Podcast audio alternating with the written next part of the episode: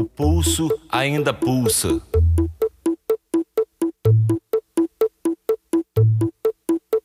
O pulso ainda pulsa.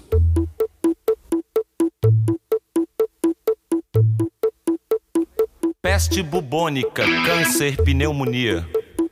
Raiva, rubéola, tuberculose, anemia. Boa noite, gente. Boa noite aos que estão aqui na chamada. Boa noite a quem está em casa escutando o podcast, né?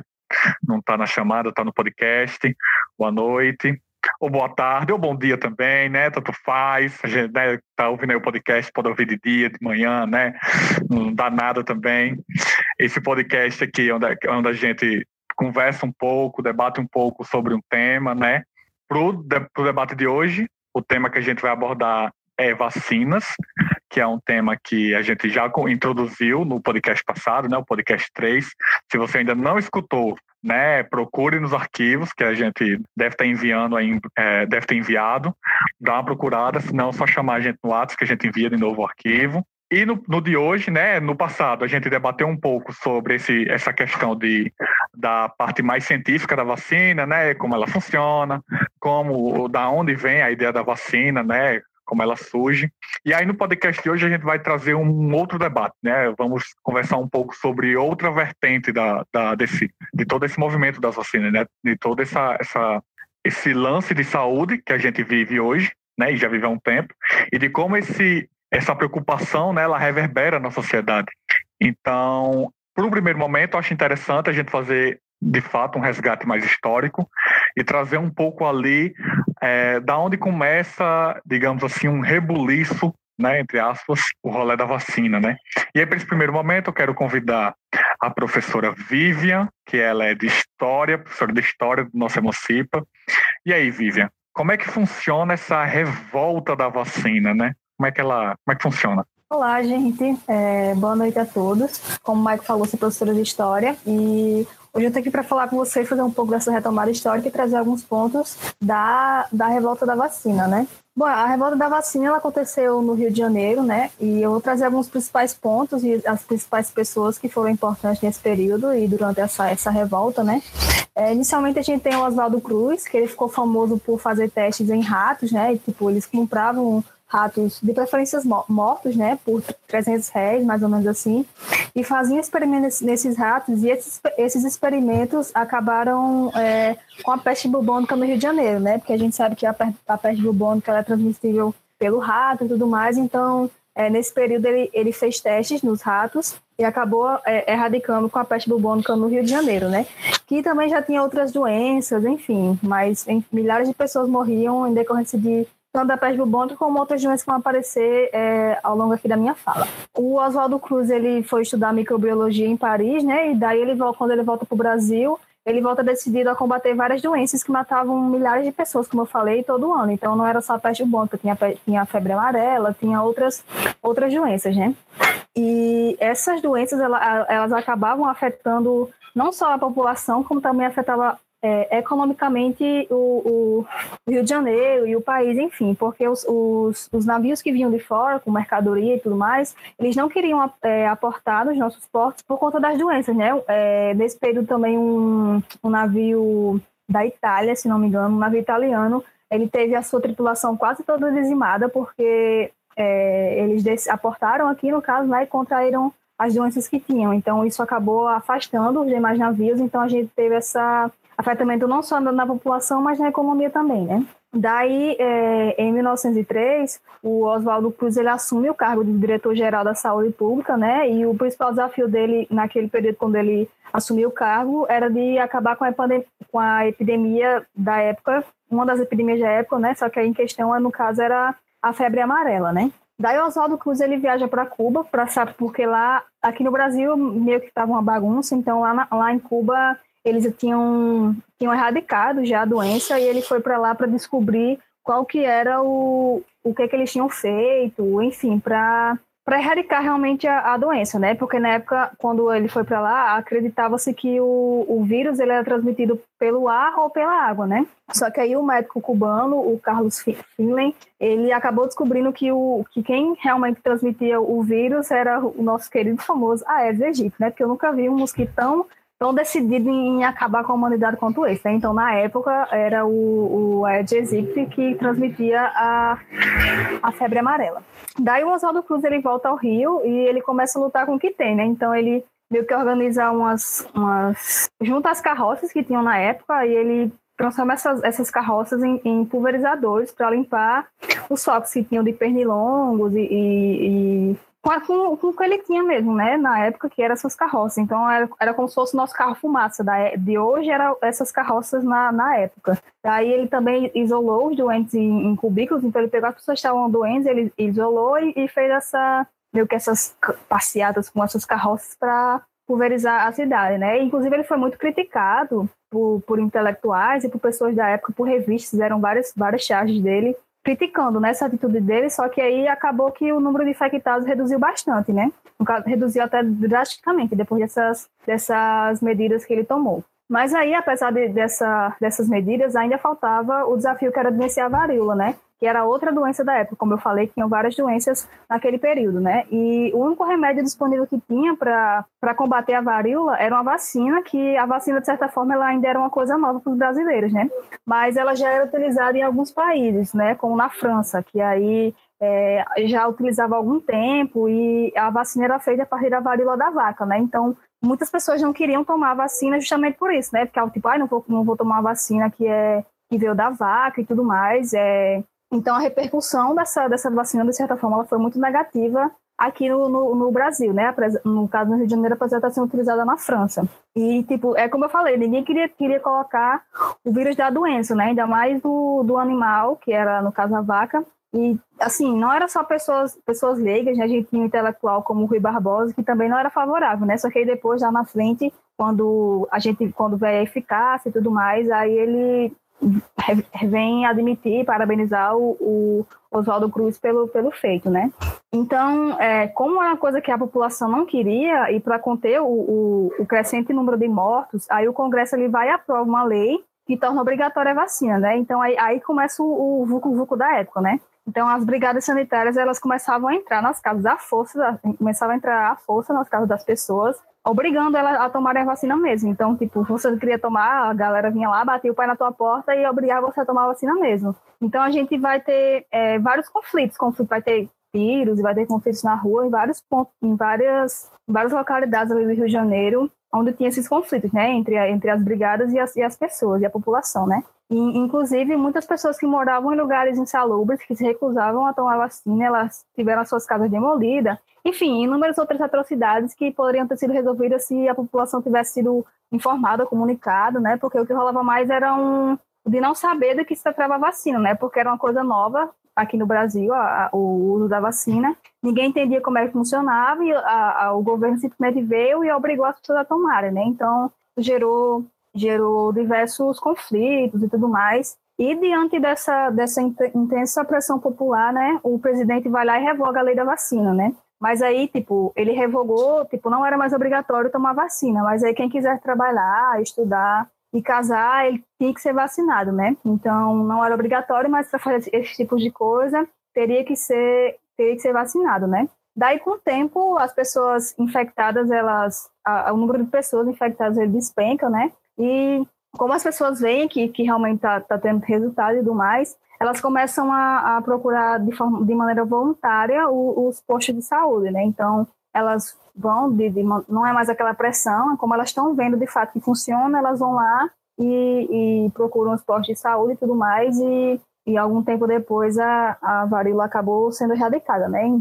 Tipo, daí vem outras coisas como o Oswaldo Cruz foi bastante elogiado, ganhou prêmios por ter erradicado e tudo mais, apesar desses conflitos que rolou, né? E, tipo, como eu tinha falado do Rui Barbosa, acabou parabenizando ele e tudo mais. Mas é aí o que eu volto a falar, né? Basicamente, metade do, desse, desse problema de, da revolta da vacina não teria acontecido se as pessoas tivessem sido informadas, né? Tivessem, tivesse tido o diálogo da, do governo chegar a informar, ó, oh, é, é, trazer, tipo, dados mesmos, funciona de tal maneira, o, vai agir de tal forma e não, tipo, chegar com a pressão mesmo, de chegar e obrigar as pessoas a tomarem, né? As pessoas terem suas casas invadidas e serem realmente obrigadas a tomar, né? Tipo, acho que se tivesse tido um diálogo tudo mais informações, acho que metade dos problemas dessa época teriam sido resolvidos de maneira mais rápida e acho que menos pessoas teriam morrido e teria tido menos conflitos. Acho que basicamente é isso, assim, mais essa, essa parte histórica desse, desse período. Obrigada. E você fala tudo isso, Vivian, né? É, você elenca muito bem todo esse, esse cenário histórico. E aí fica a, a gente, né, que está ouvindo, o espectador, a gente fica, né, começa a montar uma série de ideias a respeito. E aí aparece já aí um pequeno conflito social, né? Porque é, e quando digo por conflito, né, a ciência está envolvida nisso tudo, né? Porque no primeiro plano você, é, né, você elenca muito bem que é, não houve de fato um diálogo, né, para que, enfim, a vacina fosse distribuída de forma efetiva, né, pela população. Entretanto, a gente tem um meio que um, um, um paradoxo, né, ao mesmo tempo, porque parece que se não tivesse tido uma, algo tão, tão brusco, né, tão bruto, é, é, parece que não ia dar, dar conta do recado, né. Ah, Alan, o que é que você, que é que você quer dizer para nós? Fala aí para gente. Professora, é sobre essa vacina, não, é essa doença nova, sobre o coronavírus. Qual é, qual é a, a vacina tá, tá em análise ou não tá, professora? Olha, lá, a gente está tendo, tá tendo vários estudos de vários países, assim, é uma coisa que não estava tendo antes, é, das pessoas de ter esse, esse, essa demanda maior e essa preocupação maior com outros países, enfim, meio que essa, essa corrida atrás da vacina e, e, de fato a gente está tendo estudos e tudo mais, mas assim, não é nada muito concreto. Acho que os meninos, pessoal da biologia que tiver aqui, ou da química mesmo, que tiver mais informações, é, tipo, informações mais, mais aprofundadas, pode até estar tá falando, mas assim, é, pelo que eu já li e deu uma análise e tudo mais, a gente já está tendo, tá tendo estudos, né? Só que é uma coisa assim, que não vai aparecer da noite para o dia, né? É uma coisa que demanda estudo e tudo mais, como em outros períodos, né? Como em outras vacinas, já é uma coisa que você instalando o dedo vai aparecer. Perfeito, né? A, a resposta da Vivian perfeita. Fazendo um resgate um pouco da fala da Vivian, é, e enfim, do, do, cenário que a gente construiu, né, ao, ao pensamento que a gente está construindo aqui agora, eu quero convidar um a, a, a, Juliette, a professora de Sociologia da Gente da Emancipa, para ela conversar um pouquinho com a gente a respeito disso, né, de como esse cenário anterior que, né, que aparece ali na revolta da vacina como ele reverbera hoje, né? Porque isso tem um, um, uma, um eco que está aí até hoje, né? Como é que é isso, Júlia? Boa noite, gente. Sou Juliette, sou professora de Sociologia e vou dar um pouquinho de prosseguimento ao que a professora Vivian e ao que o professor Elcio trouxeram, sendo que trazendo um pouco é, desse contexto histórico para a gente entender um pouco como isso se reverbera no contexto atual, né? Então, o que é que acontece? Eu acho que vocês já devem ter ouvido em algum momento sobre o movimento antivacina, né? Sobre os denominados antivacionistas, que é um movimento que surgiu nos Estados Unidos, em alguns países da Europa, e que está chegando bem devagar e espero que suma aqui no Brasil, né? Vamos lá, como é que, como é que está esse movimento antivacina hoje em dia, né? Cerca de um século depois desses acontecimentos que a Vivian colocou, né, de todas essas problemáticas, de todo esse tumulto, né, que houve entre a população e entre as medidas sanitaristas e de certo modo repressivas do governo que resultaram na revolta antivacina de 1904, cerca de um século depois desse período surge esses antivacionistas, né? E o que são esses, quem são, na verdade, esses antivacionistas? São pessoas ali dentro do contexto né, dos Estados Unidos e de alguns países da Europa, são pessoas de classes mais altas que têm um acesso a outros tipos de tratamentos, né? Tem acesso ao tratamento é, de saúde oficial, né, o que a gente conhece, hospital, médicos, mas também tem acesso a tratamentos alternativos, tem acesso a, aos amplos meios de comunicação, são pessoas de classes econômicas, classes socioeconômicas favoráveis, que começam por alguns motivos filo, filosóficos, é, filosóficos principalmente, né? Por medo e, em menor medida, por motivos religiosos, começam a não querer vacinar seus filhos, né? Então, eles começam a propagar algumas ideias de que as vacinas são veneno, né? De que, de que o que tem dentro da vacina é veneno. Mas aí como é que surge essa grande noia, né? É, essa, essa ideia, sendo que a ciência já tinha provado que a vacina é sim efetiva, né? É, essas ideias né, de que a vacina é veneno, de que a vacina é perigosa, começam a surgir depois de um artigo que foi publicado por um médico, que eu não vou saber pronunciar o nome dele, mas vamos lá, vou tentar. É Andrei Walkfield, alguma coisa assim, depois eu digito no chat. Começam a surgir essas ideias de que a vacina é perigosa depois de um artigo desse médico que começa a associar é, o surgimento do autismo à vacina, a vacina contra sarampo, cachumba e rubéola. Ele publica esse artigo e como ele é um médico, né, referenciado, é, as pessoas leem o artigo e começam a acreditar, né? Porque vem de um médico. Sendo que esse artigo, é, ele, ele produziu esse artigo com vários erros de metodologia.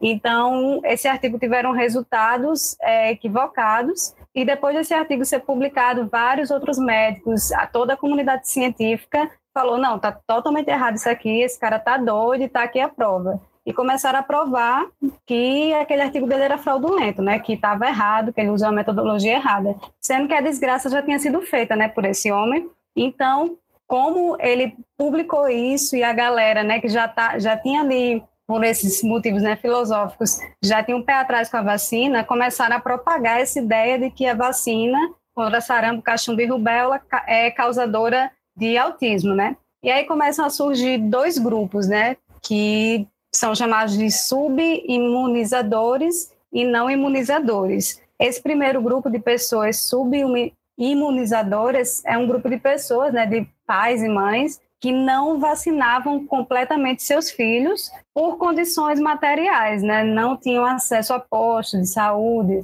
No caso lá dos Estados Unidos e alguns países da Europa, não tinham é, condições econômicas, né, de vacinar, mas tentavam ali na medida do possível vacinar, né? E aí surge esse outro grupo de não imunizadores, né? Que aí são os antivacinas, né? Não vou imunizar de jeito nenhum, isso aqui tá errado, vai dar autismo no meu filho. E aí essa galera, né, os não imunizadores, começa a surgir né, a, a, nossa nova era né, dos meios de comunicação, Facebook, principalmente no Facebook, Instagram, né, é, WhatsApp, começa a surgir essa nova era de meios de comunicação e é essa galera que não imunizava seus filhos dos antivacinas começam a migrar para essas redes sociais, começam a criar grupos no Facebook e começam a difundir é, ideias é, filo, baseadas numa filosofia equivocada lá, de que a vacina ca causaria autismo, de que a vacina era perigosa. E aí começam a surgir também várias fake news, né, em relação às vacinas, né, de que tinham motivos ocultos, de que era um controle na um controle de corpos da população. E aí começa também a surgir esse argumento, né, dos antivacina, de que é, eu tenho liberdade de não tomar vacina porque o corpo é meu, né? uma ideia bem liberal, né? O corpo é meu, faço o que eu quiser, os corpos do, dos meus filhos, né? São meus filhos, então eu faço o que eu quiser com eles, né? Então, esse novo movimento anti-vacina que a gente tem, ele é um movimento que surge, né? Um fenômeno que surge ali nesses novos meios de comunicação da internet, né? Surge nas redes sociais, no Facebook, e que é pro, começa a ser propagado ainda mais, né? Pelas fake news, né? Que a gente conhece, né? Essas notícias falsas e sem fundamento, né? Tipo a Terra plana começa a surgir essas fake news, né, de terra plana, de que a vacina é perigosa e etc. E aí esse movimento é, tem muita força, né, tem muitos adeptos nos Estados Unidos em alguns países da Europa e começa a chegar aqui no Brasil, né, começa a chegar de uma forma meio tímida aqui no Brasil. E no que é assim exatamente que, que consiste esse movimento e por que, que ele tem essa força toda, né? A nova era que a gente está vivenciando, né, de meios de comunicação, de internet, ela é muito baseada em construção de narrativa, né? A ciência, né, a comprovação científica, o rigor da ciência, do método, o estudo, ele é posto de lado e é dado ênfase a essa nova forma de comunicar, né, que é uma forma impositiva, é uma forma é, muito rápida, né? Que você fala ali o que você está pensando, sem nem se preocupar se isso é verdade ou não, sem, nem, sem se preocupar se isso tem um estudo ou não. Isso é muito moldado pela, pelas próprias redes sociais, né? Por exemplo, o Twitter é uma rede que a gente usa, tem poucas, a gente pode usar poucas palavrinhas para colocar alguma ideia. E aí essa ideia, quando ela é muito compartilhada, ela se, meio que se torna uma verdade absoluta. E aí esse movimento toma essa proporção toda por causa disso, né? Por causa dessas, dessa nova forma de comunicação por meio das redes sociais, né? Por causa dessa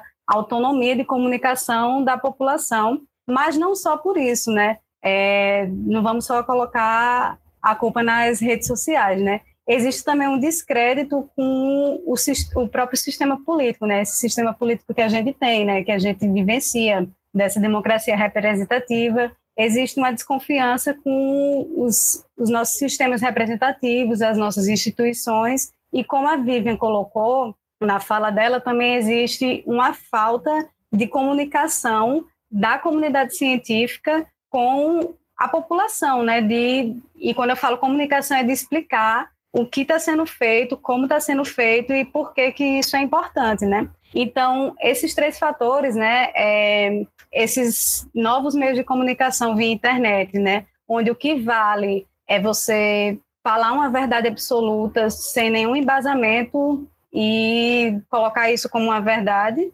é esse descrédito a, a esse, essas novas formas de esse, esse, essa nova não, né? Porque esse sistema é velho. Esse descrédito com esse sistema político e com as instituições que a gente tem e também essa falta, essa ausência de comunicação, né, é, da comunidade científica com a população. Inclusive, tem uma questão que eu estava pensando do porquê que isso é uma hipótese minha, né? Eu não sei se isso se encaixaria, mas do porquê que esse movimento, né, não está tomando tanta força no Brasil. Eu acho que o Brasil ele teve durante um período é, campanhas muito interessantes, né? Campanhas de vacinação, o Zé Gotinha, era uma coisa bem é, divertida, né?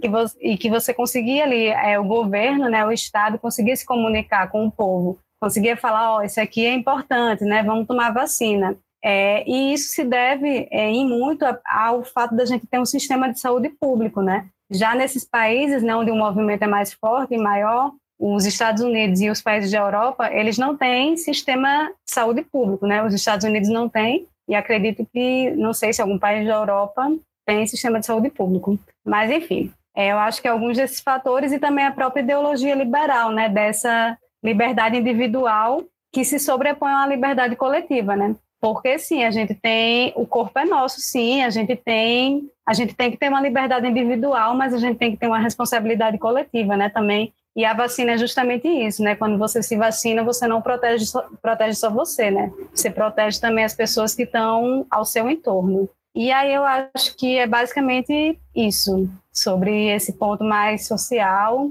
João se inscreveu, né? Então, fala aí. Oi, gente, eu sou o professor João, sou professor de Química aqui da Emancipa. E aí eu só, só queria frisar que eu achei muito interessante três, três pontos que Juliette levantou, que é quando ela fala que quem são os atores, os atores dessa, desse movimento, né, que são pessoas de classe média alta. Ela falou também de alguns erros metodológicos e a, a parte da construção narrativa. Aí eu quero pegar esses, esses dois pontos, né, de pessoas de classe média alta, e, e comentar alguns erros metodológicos, construindo uma narrativa aqui com vocês, para vocês entenderem como é que se deu essa pesquisa do, do Andrew Wakefield, acho que é assim que fala o nome do médico, que lançou o artigo. Então, antes dele publicar, se eu não me engano, essa pesquisa foi de 1998.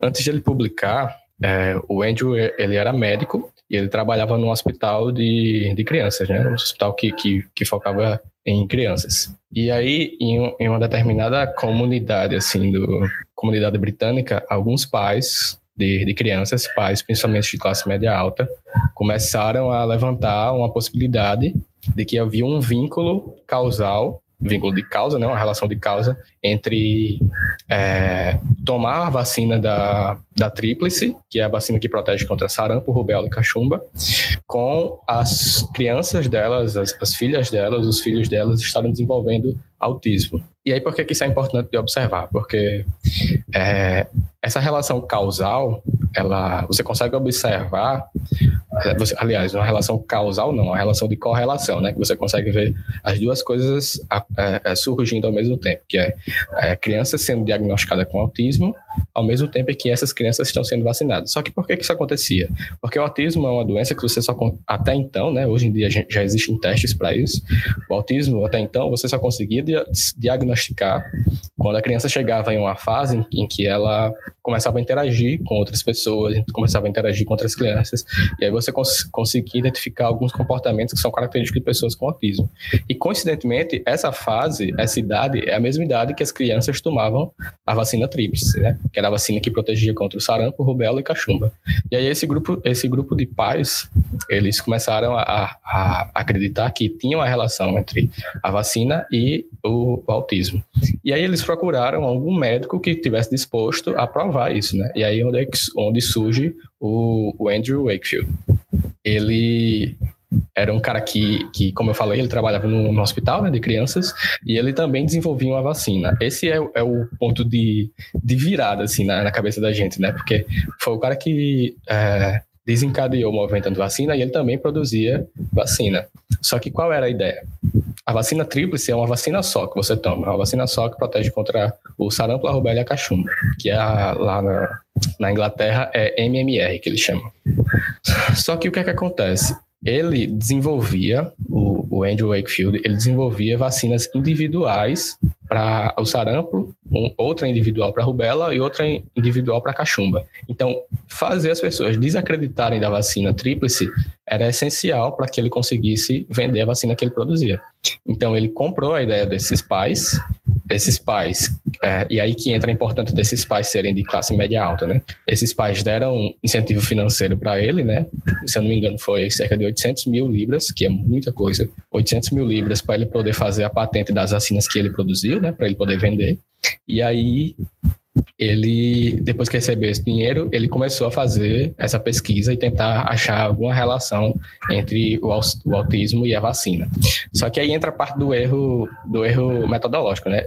Já não bastando essa ideia toda ia ser absurda, ainda tem os erros de método, os erros metodológicos, quando a gente fala de metodologia científica. O cara pegou 12 crianças, 12 crianças, ou seja, ele quer comprovar que uma vacina está tá gerando as crianças a terem autismo e ele pega um número de apenas 12 crianças para analisar, Para dizer, ó, nessas 12 crianças aqui a vacina ela resultou em autismo, fez essas crianças desenvolverem autismo. No número só de 12 crianças.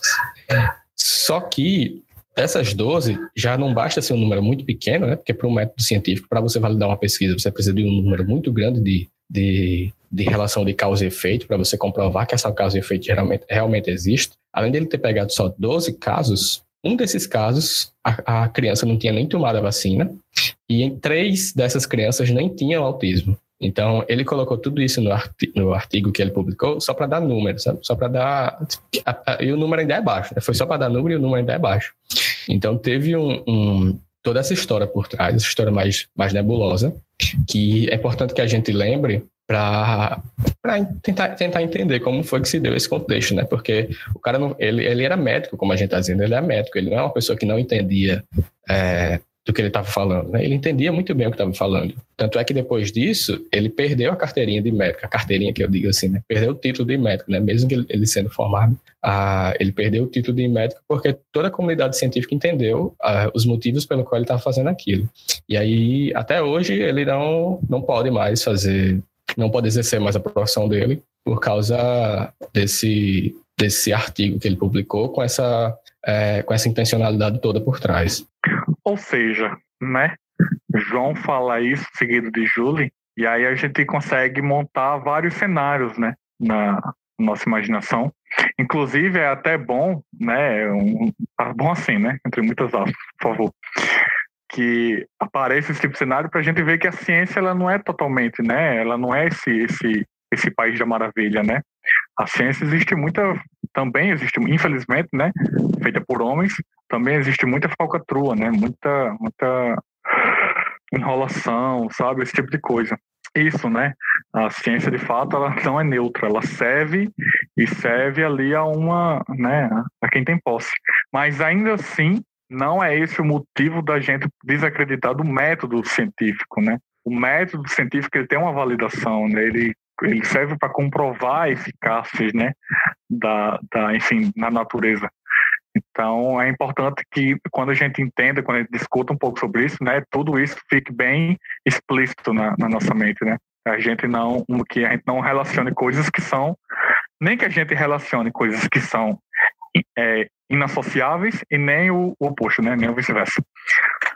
Ah, por favor, Julie, fala aí pra gente mais um pouquinho. Não, em relação a isso, né, que você colocou agora, porque é muito importante a gente frisar isso que você, isso que você frisou, né? Porque toda essa discussão do movimento de vacina, das fake news, da terra plana, é muito desse descrédito à ciência, né? De, de, desacreditar de métodos científicos, desacreditar de pesquisas que tiveram financiamento do governo, do Estado, de pessoas que se dedicaram por muito tempo a estudar e comprovar determinadas coisas, né? Quando a gente fala que a ciência não é neutra, não significa que a gente possa jogar no lixo o que é a ciência, né? A ciência ela não é neutra porque nada no, no mundo é neutro, né? A gente vive numa dinâmica é, de luta de classes, né? A gente vive numa dinâmica de muita desigualdade, onde uns têm poder e outros não têm nada, né? Então, obviamente, a ciência não é neutra, né? Obviamente, terão cientistas que vão se valer de seus estudos e de seus métodos para sustentar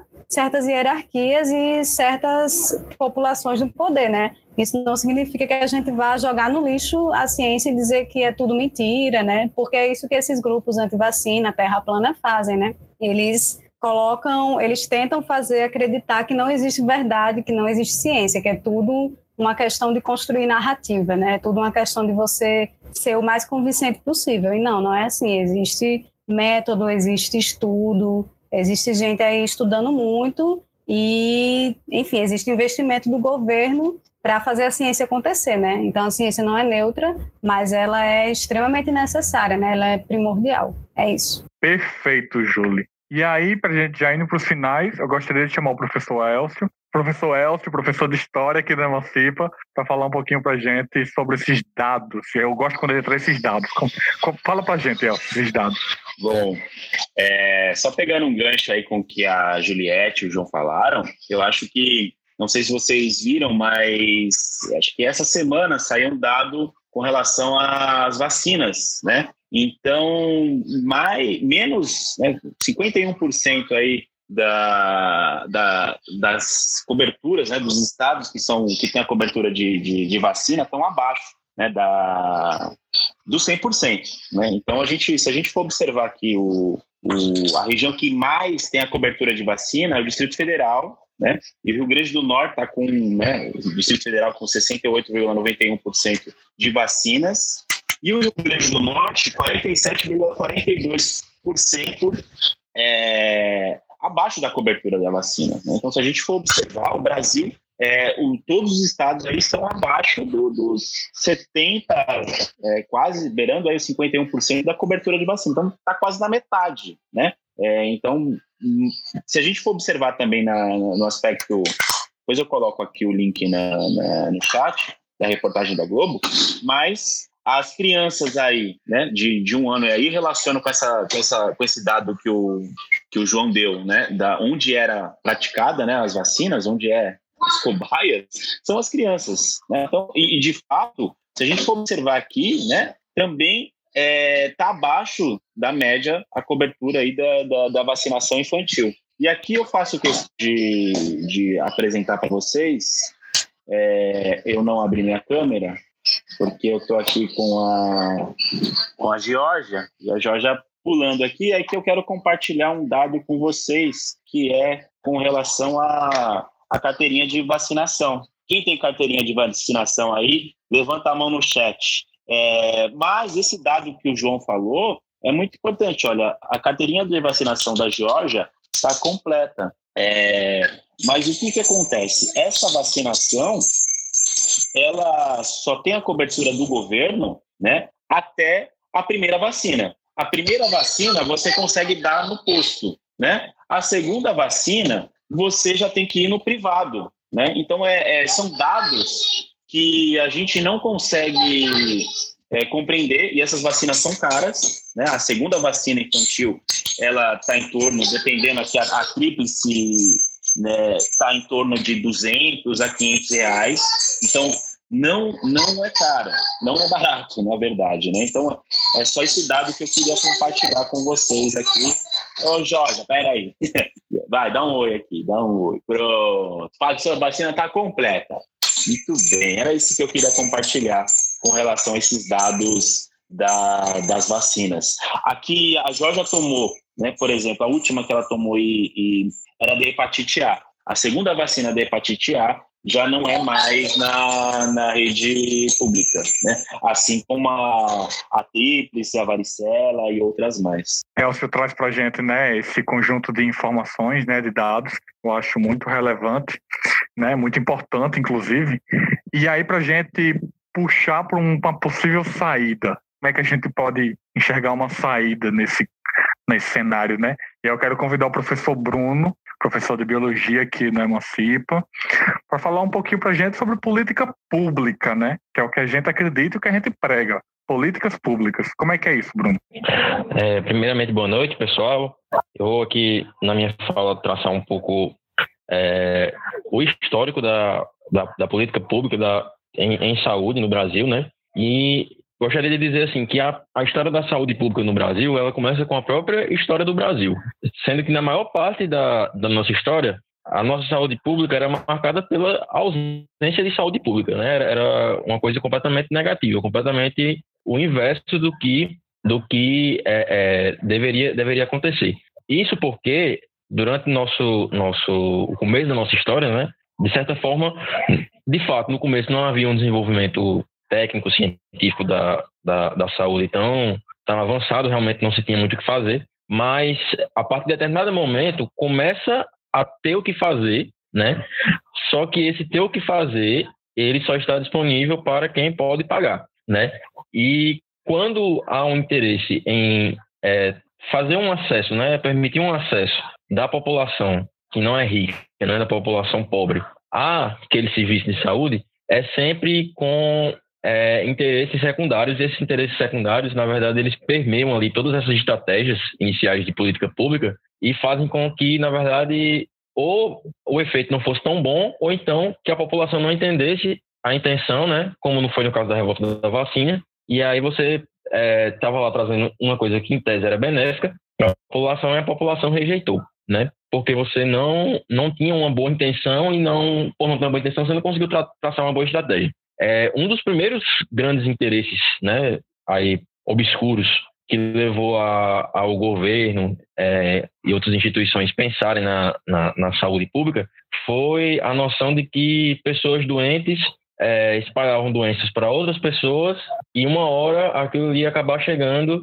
numa proporção que ia ser difícil alguém não se infectar com, com, com aquela doença, não pegar aquela doença, né?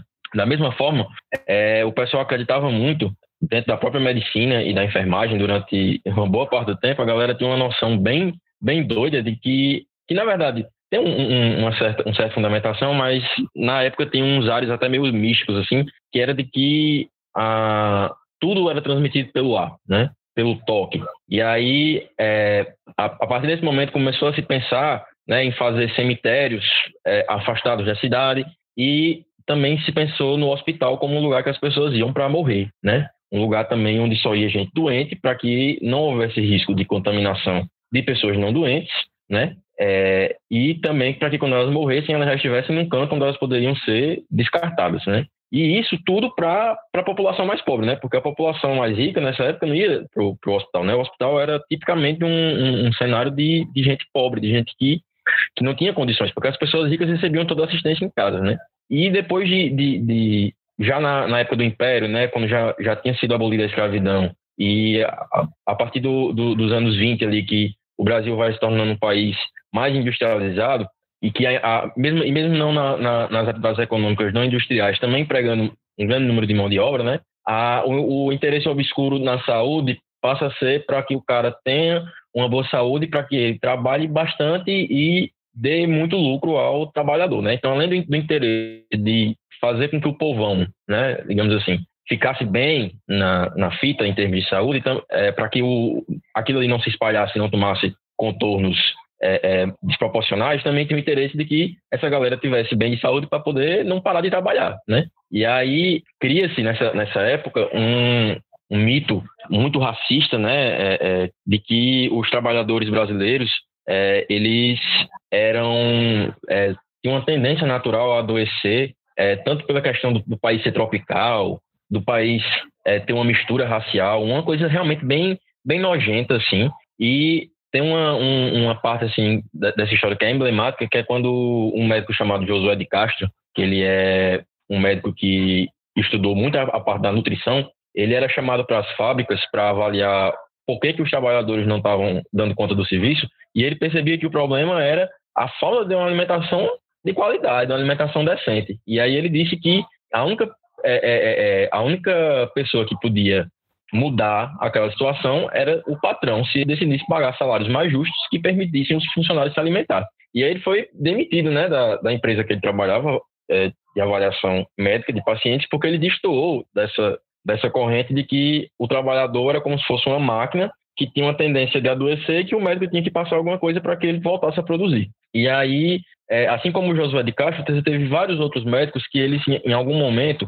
médicos, enfermeiros, outros profissionais de saúde, que vão destoando dessa, dessa, dessa, dessa linha de pensamento é, é, tão atrasada, tão baseada em racismo, baseada em, em, em determinismo, né, que é essa noção de que o local determina os pontos positivos e, e, e negativos da, daquele indivíduo, né? O lugar de onde ele vem. E um exemplo claro de, de uma, uma política pública totalmente inefetiva e totalmente baseada é, numa, numa linha de raciocínio de cima para baixo, né? Vamos levar essa estratégia aqui para o povão, para as pessoas que estão ali, foi a campanha de vacinação, é da forma que ela foi desenhada na, ali no, no começo do século XX, porque a galera é tipo assim, imagina que chegou uma galera ali que, não, que não, nunca tinha vindo ali para conversar sobre saúde, que nunca tinha vindo ali quando você quebrou um braço, ou quando alguém da sua família tinha quebrado um braço, ou, ou quando alguém tinha sofrido um acidente de trabalho, ou quando não tinha comida na mesa, e aí chega a galera dizendo, Ei, vamos aqui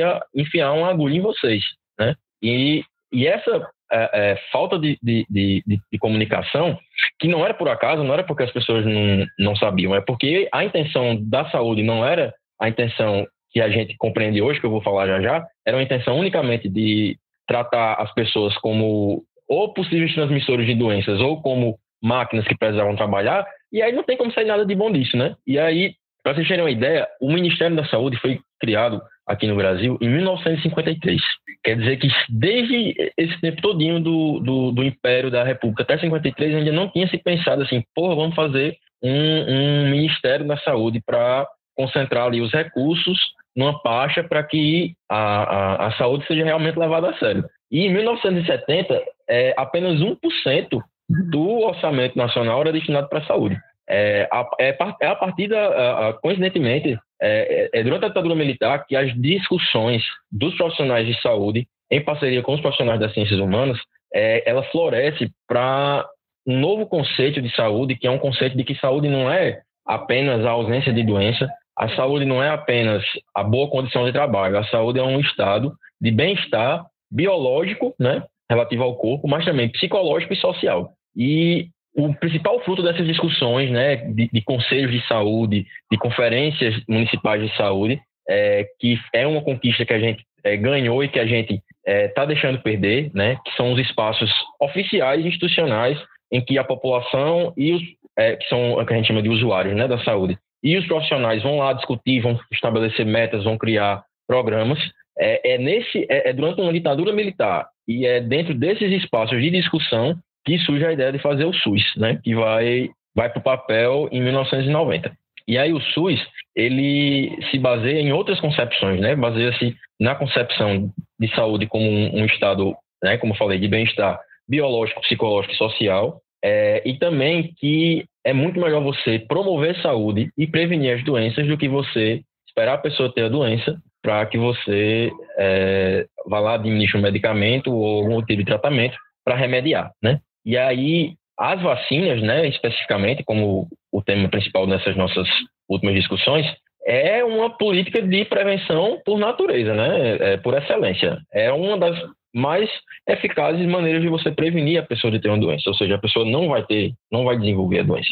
E aliado isso com essa concepção é, de que o indivíduo tem uma autonomia sobre sua saúde, é, surge uma ideia que é muito importante e que tem é, é, muito a ver com um cara chamado Paulo Freire, que é, foi, sem dúvida nenhuma, um dos maiores educadores é, da história do mundo, é, que é a sacada de que a pessoa precisa entender a partir das concepções dela, a partir da vivência dela e do mundo dela. E junto dessa, dessa concepção de, de Paulo Freire, com essa concepção de saúde como algo integral, surgiu uma coisa que é a educação popular em saúde, ou simplesmente a educação em saúde, que é a, a concepção de que você precisa educar as pessoas em saúde. Então, as pessoas elas não precisam ser um profissional da saúde para que elas entendam de saúde. Todo mundo entende de saúde, porque todo mundo tem um corpo. Todo mundo tem um corpo que pode adoecer e que pode se prevenir né, de, de desenvolver doenças e agravos. Então, essa concepção revolucionou é, é, a maneira de fazer, né, junto com um investimento maciço, né, que não foi só no Brasil, no mundo todo, em vacinas, em imunizações, é, e isso tudo gerou um, um, período muito bom na história do Brasil de uma ampla cobertura vacinal, ou seja, muita gente sendo vacinada, né, quase 100% da população sendo vacinada, é, doenças que é, eu comecei o curso agora de, de medicina, né, a, a, até a metade do curso tinha doenças que a gente tinha uma aula aqui e acolá, porque diziam, não, essas doenças aqui, depois da, da, da grande cobertura vacinal, a gente mal vê. Aí, agora da metade do curso em diante, eu estou tendo que reestudar aquelas doenças que no começo diziam que eu não devia estudar, porque a cobertura vacinal está caindo. Porque, novamente, essa concepção integral de saúde e essa concepção de educação em saúde e de que é melhor você promover saúde e prevenir doença do que tratar, está sendo corroída aos poucos, né? E aí a fala de, de, de, de Juliette, né? A fala de, de, de Vivian falou dos problemas do, do passado, é importante a gente entender, porque tem a ver com o que está acontecendo hoje. E Juliette trouxe um pouco de por que, que essa estrutura está se corroendo.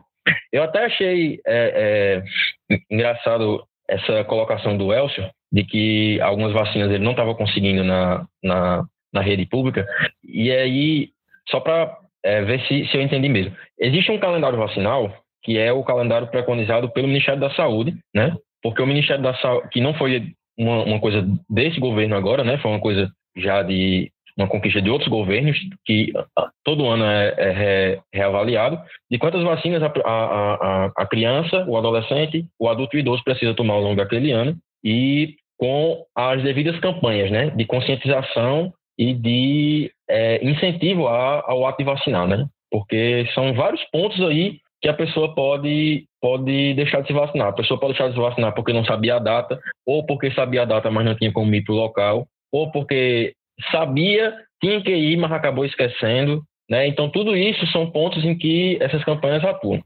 É, e essa calendário de vacina do Ministério da Saúde, ele difere um pouco do calendário de vacina, é, por exemplo, da Sociedade Brasileira de Pediatria, porque a Sociedade Brasileira de Pediatria, ela visa fazer uma medicina individualizada, no sentido de que ela está dizendo, ó, isso aqui é o melhor para a sua filha individualmente, digamos assim. E o Ministério da Saúde, ele faz um, um calendário de vacina com as vacinas é, cuja evidência científica é mais, é mais consolidada, né? E cujos estudos populacionais mostraram que tem um benefício coletivo. Por exemplo, a hepatite A, o, o calendário do Ministério da Saúde realmente só tem uma vacina para uma dose da vacina da hepatite A, porque os estudos que o Ministério da Saúde usa para se, se baseia para fazer isso mostram que uma dose é suficiente, tá ligado? É, já a Sociedade Brasileira de Pediatria vai pegar uns estudos que mostram que vai ter um benefício marginalmente pequeno ali, é, superior em quem toma mais de uma dose. Mas a sociedade brasileira está pensando num ponto de vista individual, enquanto o Ministério, o SUS, está pensando num ponto de vista coletivo, né? Então, realmente, o que tem o, o, o que tem evidência de que funciona bem, funciona muito por causa da hepatite A, é que uma dose já deixa a pessoa imunizada, né? E o SUS é, é, tem durante toda a, a, sua história e ao longo de toda a sua estrutura, é, esses princípios né, de, de coletividade. E a, a, Política Nacional de Imunizações é uma das conquistas grandes do SUS, mas o SUS ele também tem outras conquistas assim é, importantíssimas no sentido de vigilância sanitária, de vigilância epidemiológica, né? A, a resposta que o SUS conseguiu montar para a febre amarela, por exemplo, quando teve um surto ali na região sudeste agora, foi porque tinha um, um, uma galera é, bem equipada, bem paga e bem treinada para isso, né? E aí a galera, é, é, no instante, viu lá que fracionando a dose da vacina você conseguia ter uma imunidade ali mais imediata e foi contornado o problema, né? É, com os desafios que sempre tem, porque a saúde é uma área que tem desafios constantes, está lidando com vidas, mas foi contornada, né? É, e também no sentido de tratamento de doenças graves, porque as vacinas previnem a gente dessas doenças mais comuns, mas tem algumas pessoas que vão inevitavelmente acabar adoecendo de câncer, de algumas doenças raras, e o Brasil hoje, é, é 100% dos tratamentos de câncer do Brasil são financiados pelo SUS, né? Até os que acontecem em clínicas particulares, mas quem paga é o SUS, porque não tem um plano de saúde que tenha dinheiro suficiente para bancar um tratamento de câncer, pra, ou para comprar diretamente aquele, aquela quimioterapia, aquela radioterapia. É 100% no SUS, né? É, mesmo que seja numa clínica particular, mas quem paga é o SUS, o, o plano de saúde de todos os brasileiros, né? Então, foi um salto muito grande da revolta da vacina, né, da situação que aquelas pessoas estavam submetidas para a situação em que a gente vive hoje. Então, a gente olha para esse movimento anti-vacina e outros movimentos anti-SUS e a gente não consegue ver a lógica, né, por conta dessa narrativa é, megalomaníaca louca que, que às vezes é criada. E essa minha fala aqui foi meio que tentando abrir um pouco as cortinas para a gente ver realmente de que se trata, né, de que, o que é que a gente conquistou e quais os preços que a gente pagou para conquistar essas políticas públicas de saúde e que é muito importante a gente preservar elas de agora em diante. Era isso. Perfeito, Bruno. Né, Bruno, professor biologia aqui com a gente, fez um, uma ótima explanação sobre esse conteúdo, né, sobre esse assunto. E aí eu acho que a gente pode encerrar por aqui mesmo, né? Agradeço a participação de todos que estão na chamada. Para você que está ouvindo a gente pelo podcast, fica antenado. Daqui a, a um tempo você vai receber o, o novo, o próximo programa, né? e vamos estudar. Lembrando também, se tiver dúvida, fica atento que fica atento no WhatsApp, que a gente do Emancipa está enviando mensagem, né? A Tati está enviando mensagem. E aí, se tiver com dúvida, pega lá, anota dúvida e traz para gente no dia, nos dias da monitoria, tudo certo? Então. Eu... Oi, Alan. E um parabéns hoje. Vamos só encerrar o, o, vídeo aqui e a gente faz os parabéns, tudo bem, Alan? Hum. Vou só encerrar a gravação.